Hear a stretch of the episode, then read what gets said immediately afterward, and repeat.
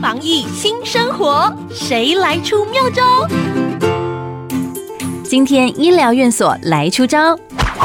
居家隔离或居家检疫者越来越多，这些民众在隔离期间有就医需求，却无法出门就医。因此，卫福部在二月底开始开放居家隔离检疫者视讯看诊。如果隔离期间身体不适，即便是出诊病人也能够远距看病。视讯看诊前，患者或家属要先下载医疗院所使用有视讯功能的 App，并约定诊疗时间、挂号、看诊的医师全程都会在医院诊所中进行，以确保患者隐私。